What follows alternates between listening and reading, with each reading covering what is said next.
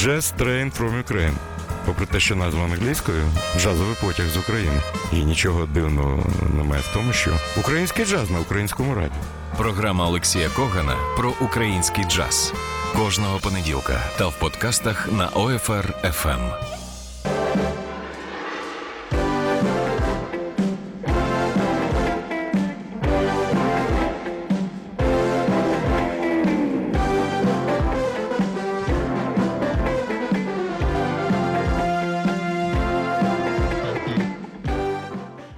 Доброго ранку, понеділок. Доброго ранку усім, хто слухає Old Fashion Radio, Just Train from Ukraine. Е, Буде відправлено з першої колії, проводжаючи, не забудьте вийти з вагонів і забрати з собою е, речі тих, хто від'їжджає.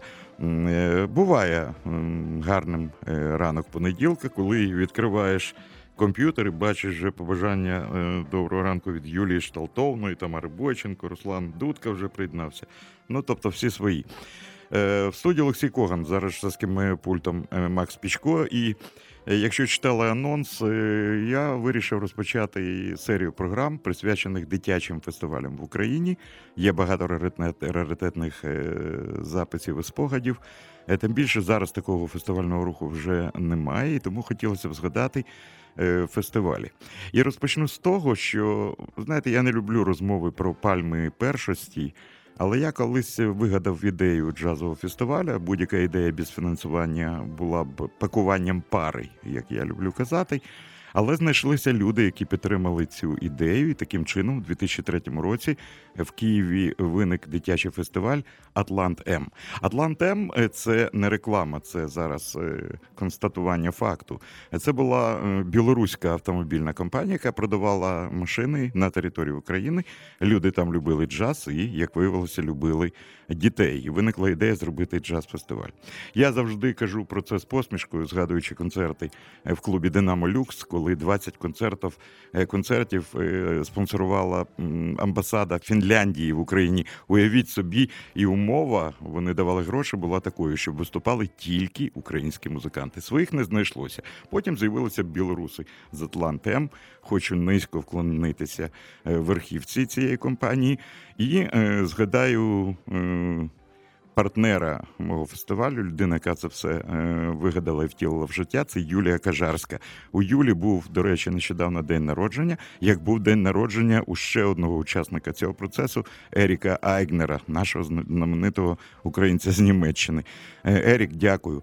А в чому полягала ідея і е, новизна цього проекту? Так мені здалося, бо автор ідеї я, вибачте. Провести дитячий фестиваль в умовах, які наближають дітей до реального джазового життя. Тобто був взяти клуб 44, в якому проходив перший, а потім ще е, три джазові фестивалі в клубі 44. Е, Знаєте, мені здається, що дух змагання він більше підходить до спорту. Тому е, багатьох дітей на початку нашого фестиваля приходилося, як кажуть, обламувати. І люди приходили, я тут займу перше місце. Кажу, стоп, тихо, тихо, в нас немає місць. У нас не конкурс, а фестиваль. Взагалі, мені здається, всі конкурси дитячі, попри дуже відомі програми по телевізору голос, це, ну, це, як мені здається, ламання дитини об коліно. Це суб'єктивна точка зору, вибачте.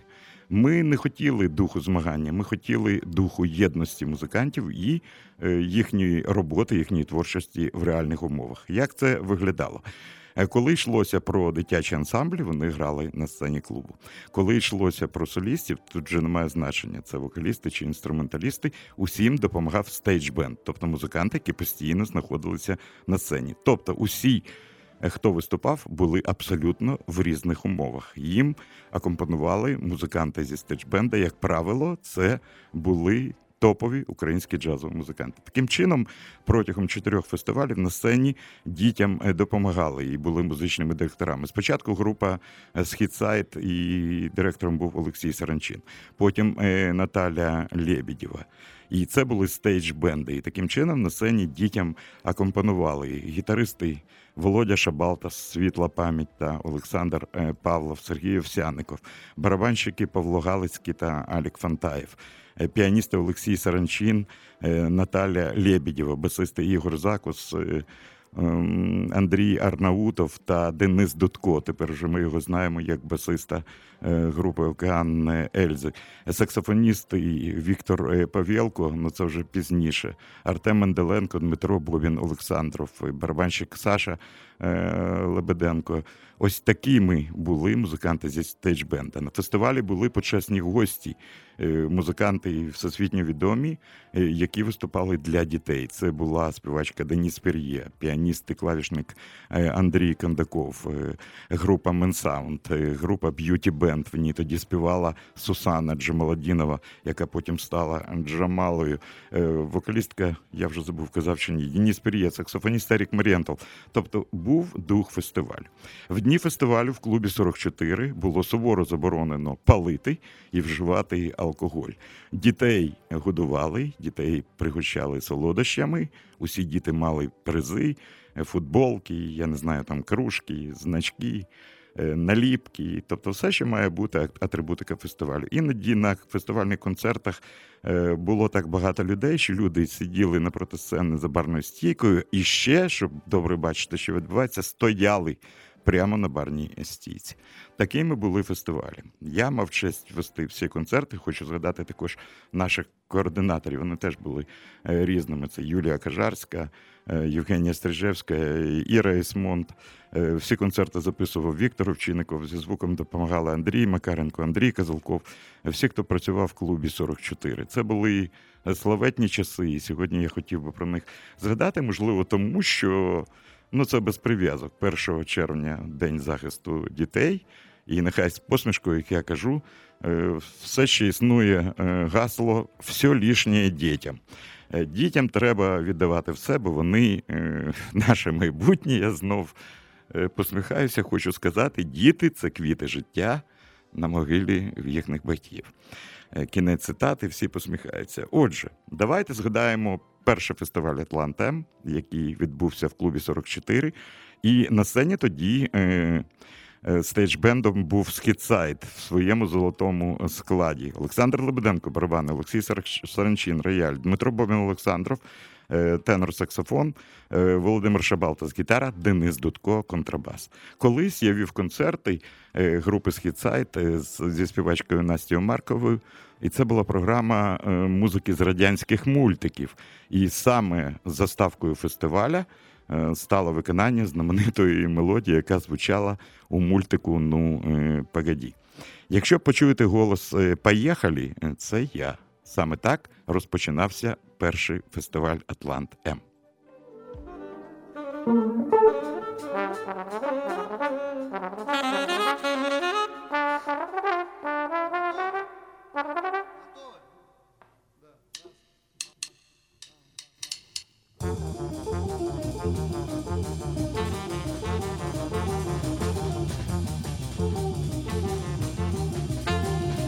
Jacqueline.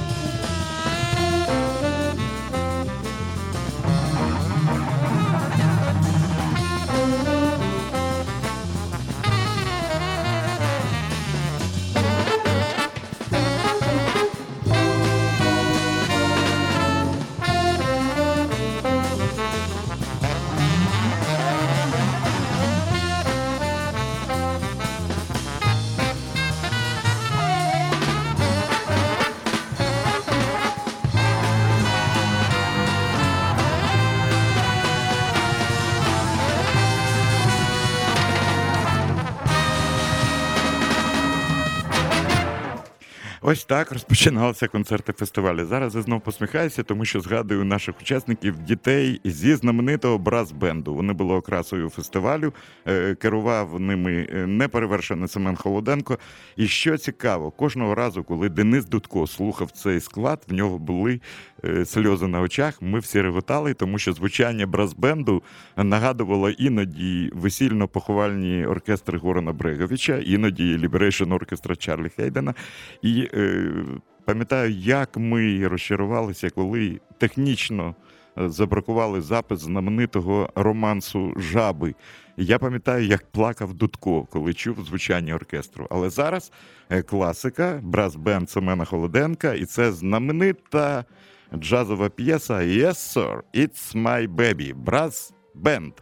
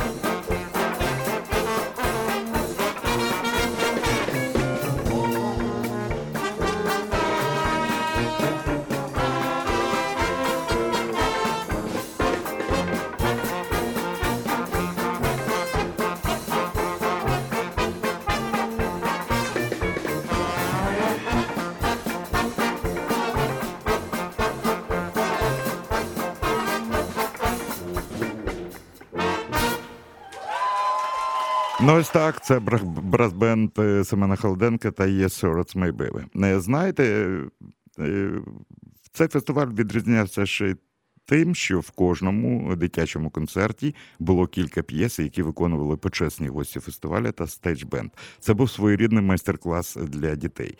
Ніколи не забуду практично. Е, ви знаєте, п'єсу, яка не мала репетиції. Андрій Кондаков, відомий піаніст і клавішник, він був гостем першого фестивалю разом з Деніс Пер'є, приніс хлопцям зі Східсайд е, гармонію, цифровку своєї нової п'єси трибют до Мішель Петручані. Я ніколи не забуду цього виконання, ніколи не забуду е, солістів Андрія Кондакова, який грав і співав, та соло на тенор-саксофоні Дмитра Бовіна Олександрова. Е, це ж джазовий потяг з України. Ось так грав Андрій Кондаков із Хітсайд на першому фестивалі Атлантем в 2003 році.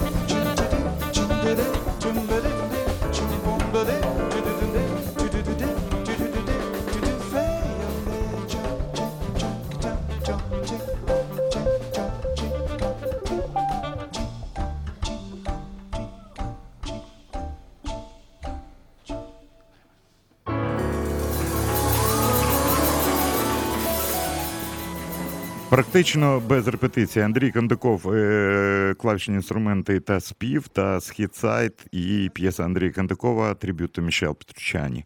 Е, солістами тут були Андрій Кандаков, е, Дмитро Бобін Олександр, Володимир Шабалтас на барабанах, Олександр Лебеденко на контрабасі. Денис Дудко. Потім було ще одне відкриття і виступ улюблениці фестивалю Юлії Головань.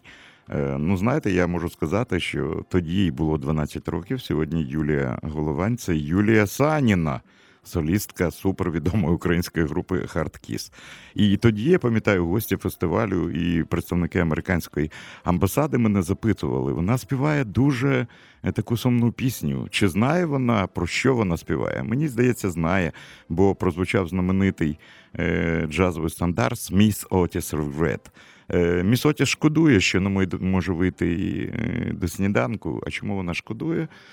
Тому що вона звела рахунки зі своїм життям. Співала 12-річна дівчина. Зверніть увагу, як е, блюз акомпанує Володя Шабалтас і як кльово грає Льоша Саранчин на роялі. Отже, Юлія, тоді ще головань, 12 років, міс Отіс Регрет.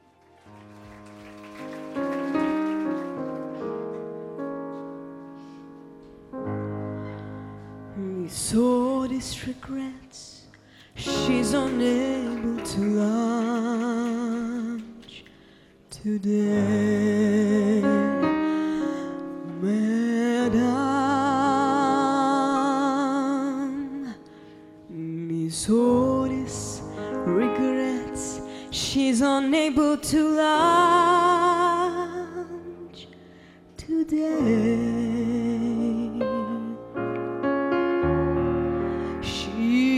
So.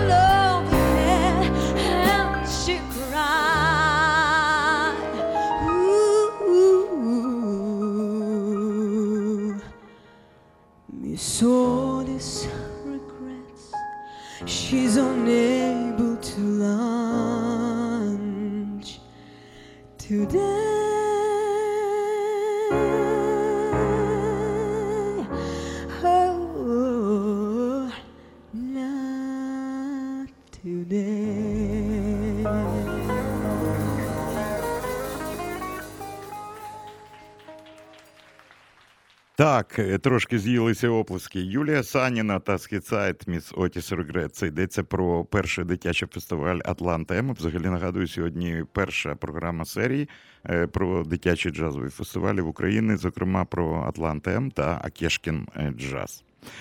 Зараз я хочу згадати про те, що ми завжди хотіли, щоб на фестивалі був також абсолютно відчутний освітній сегмент. І пам'ятаю, на один з концертів ми випхали на сцену е, два інструменти клавішних для того, щоб була можливість влаштувати коротенький, ну, дуже важливий для дітей ректайм батл, тобто битву регтаймів. Уявіть собі партнерів на цьому батлі. А ідея була такою. Е, Один е, з фаворитів фестивалю, йому було 8,5 років. Звали цього хлопчика Філіп Андерсон.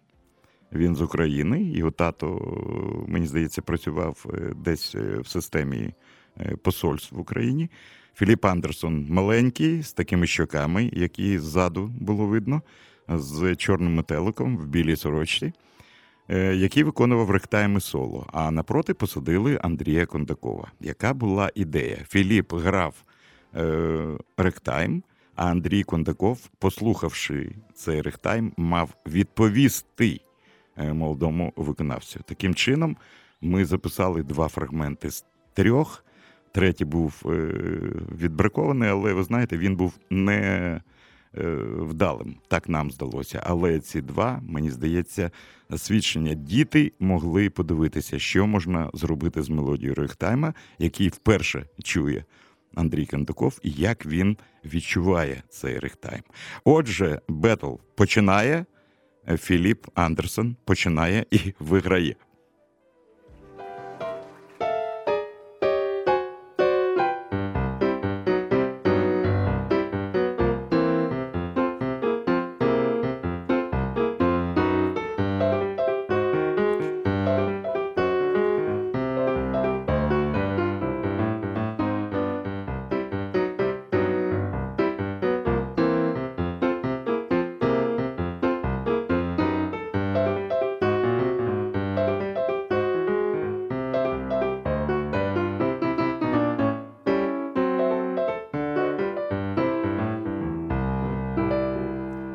Це був Андерсон, і Андрій Кандаков не забарився з відповіддю.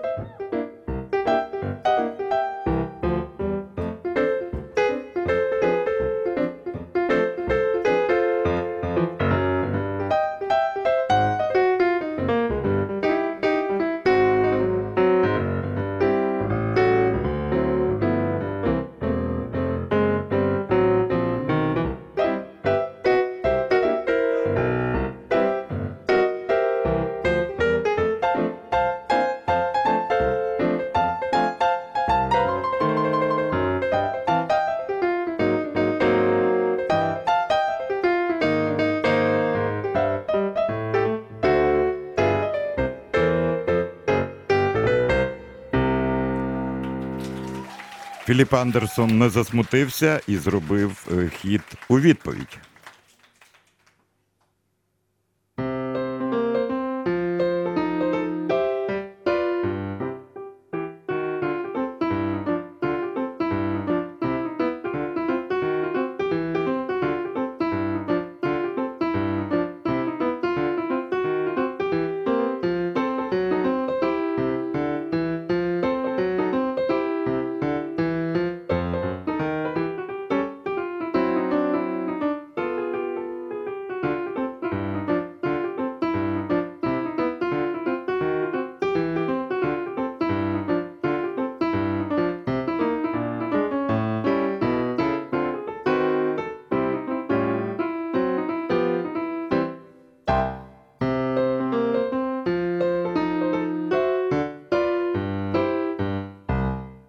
Але й відповідь Андрія Кондакова була гідною.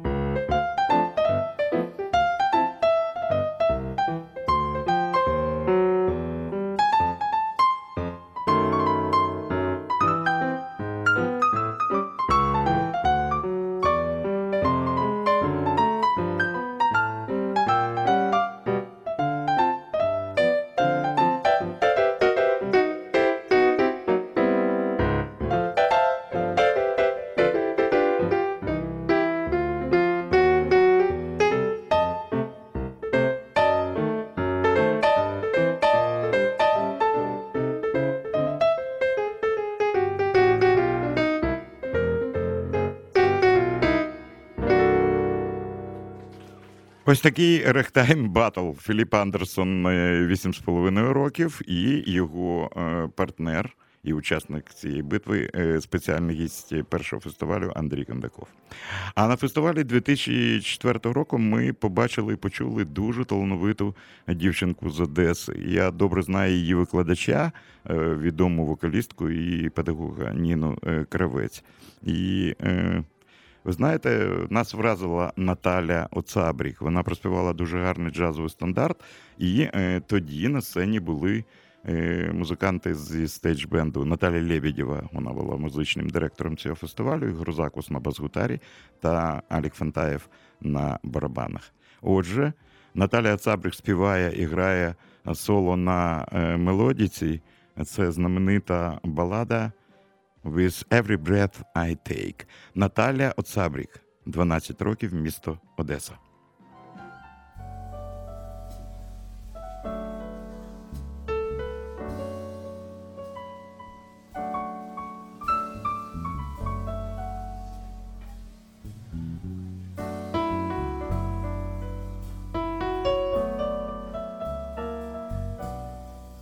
There's no tomorrow up my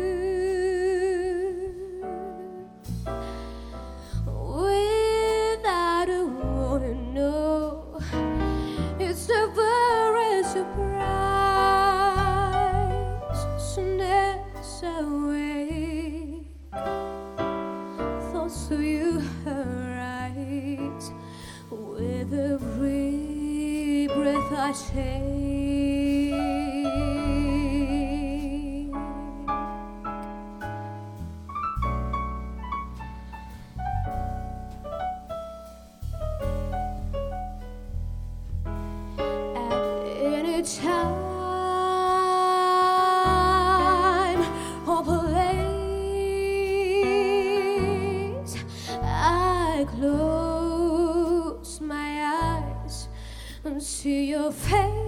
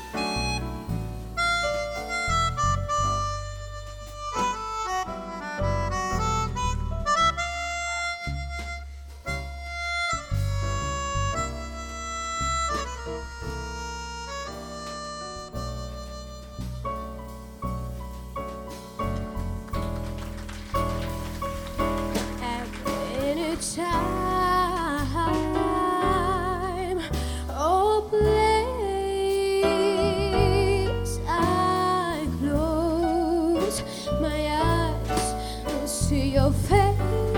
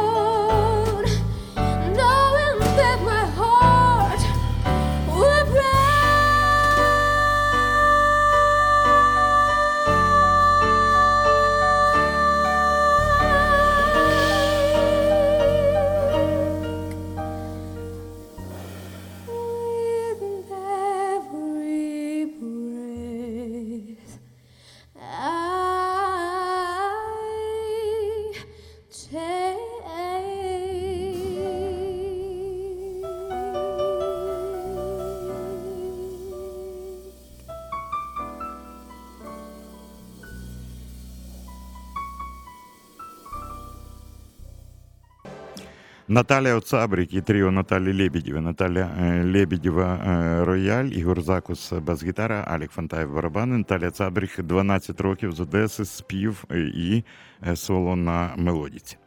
А на фестивалі 2005 року до нас приїхав гість з Білорусі. Ну що, партнери білоруси, і приїхав Іван Хохлов 10 років.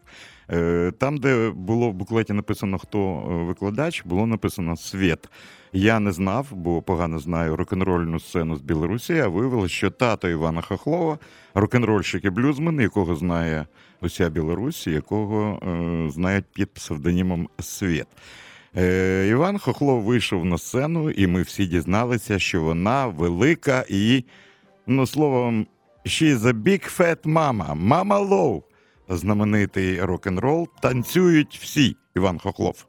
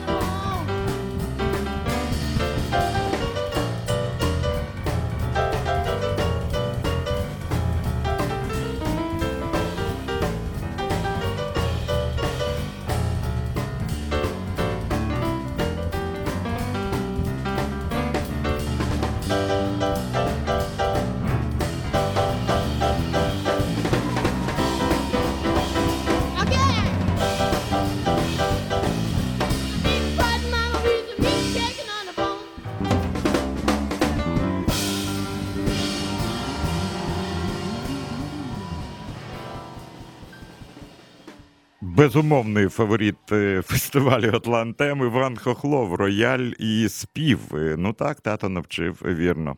Е, Продовжую програму. Я вже розповідав про такий момент істини першого фестивалю Атлант-М, коли на заключному концерті виступала Юля Головань, був відомий джазовий стандарт Route 66. І ось тут я зробив таке рішення і спробував поставити Юльку в ситуацію, коли треба приймати рішення самій. Я підійшов до Деніс Пер'є, е, знаменитій співачці Сан-Франциско. Е, Вона таки, така красуня, майже два метри, темношкіра. Юлька була, була тоді дуже маленька, я пам'ятаю, в ковбойській шляпі. І сказав: Деніс, треба вийти так обережно на другий куплет. Солістка не знає, що ти вийдеш, і спробувати створити з нею дует. Я дуже хвилювався, щоб не розгубилася е, Юля, але Юля не розгубилася. Послухайте, як це було. Особливо в кінці, коли закінчилася п'єса, е, Юлька підняла голову і сказала «Thank you!» І зверху почула таке величне «Thank you!» Отже, несподівано дует Юлія Саніна, тоді Головань і Деніс Пріє. Рут 66. One, two, one, two, three.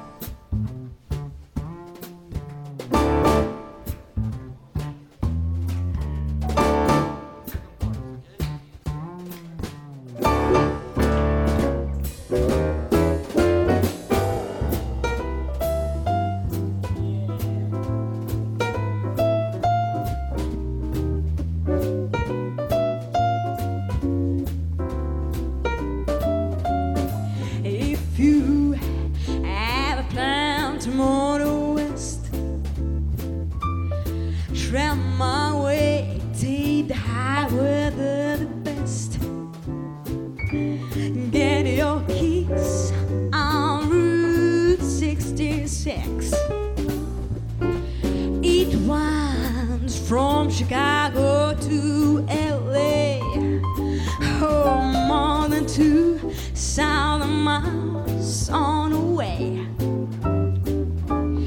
Get your heat on Route 66. Now go to St. Louis and Joplin, Missouri. And Oklahoma, it looks mighty pretty.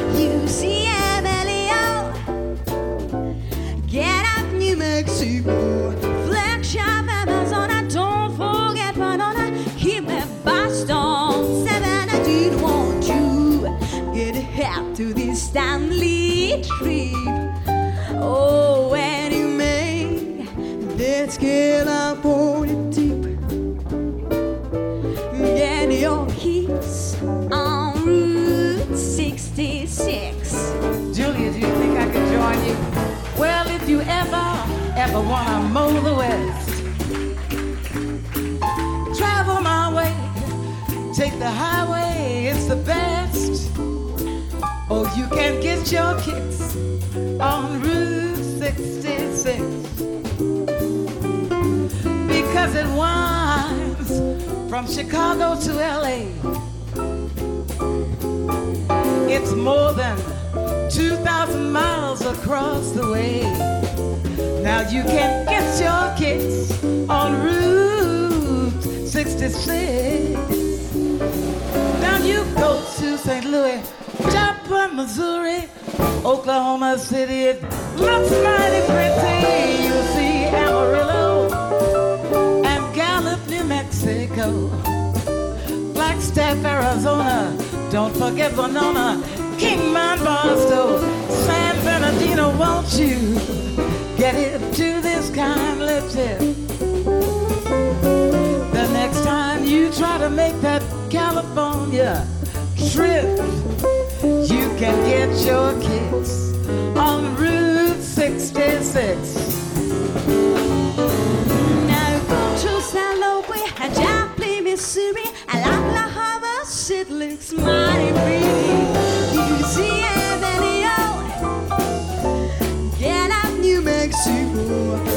Don't forget, to keep my soul. Said that I didn't want you. To this kind of tip. Oh, when. Next time you try to make that California trip. Oh, you can get your kicks on Route 66. But do you do, do do? Get your kicks.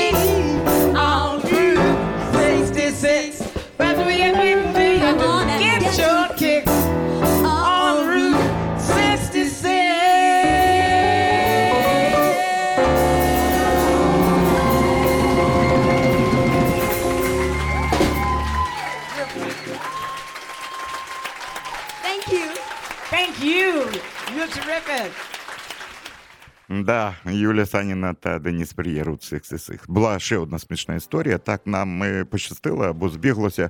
е, Під час дитячого фестивалю 2005 року Атлантем е, в- Києві пробував Ерік Марієнтл, який грав з групою Walkaway International.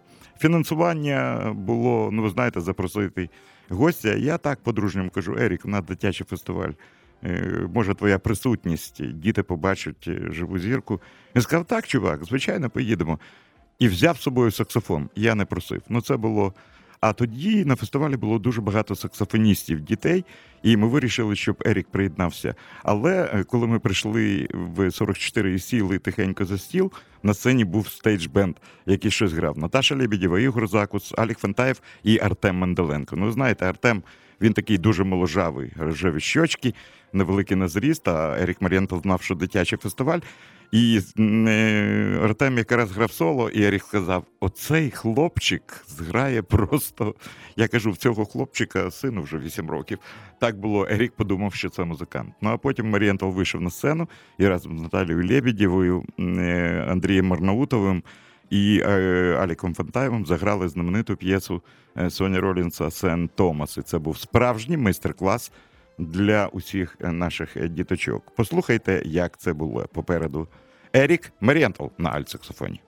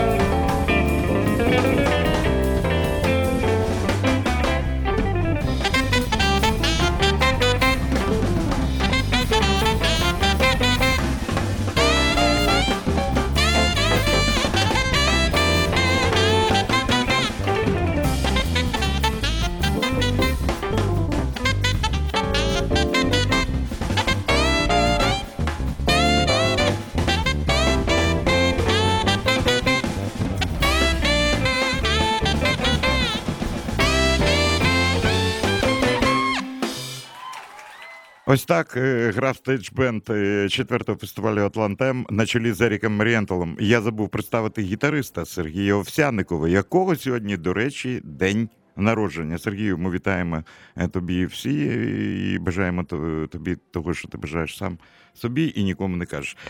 Наталя Маліренко теж мала рацію, коли запитала.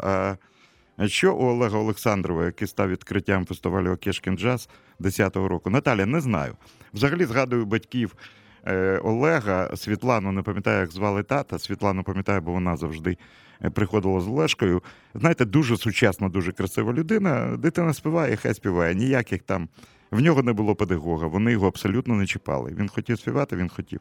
Я не знаю, де зараз Олександр, але пам'ятаю, коли він вийшов на сцену закривати е, перший день фестивалю Окешкін Джаз, як гості фестивалю білоруська група Apple е, просто прибігли за лаштунки, щоб почути, хто співає. Олег Олександрович, знаменита пісня Боба Тілі, яку ми звикли слухати голосом Луї Армстронга, а тут дитячий голос, йому було 9,5 років. What a wonderful world. І що я хочу сказати?